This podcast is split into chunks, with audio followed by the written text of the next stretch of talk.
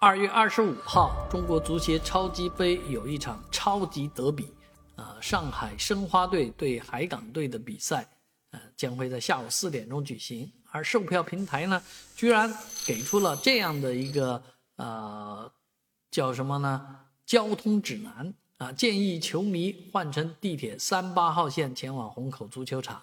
那申花队的球迷呢，坐三号线，啊，海港的球迷坐八号线。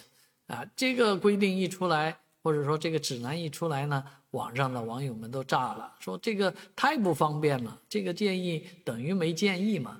啊，其实呃，在英国有经常有德比之战，所以呢，你这个呃，在交通方面啊，经常会有人给一些建议，说你或者说穿衣服方面也要给一些建议啊，就避免你们在道路上打起来。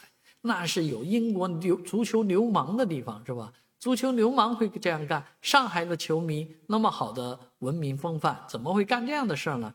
所以这样的建议真是不嫌事大啊，不嫌事小，就想着盼着出事儿或者盼着有事儿啊，这个心态真的非常不正确。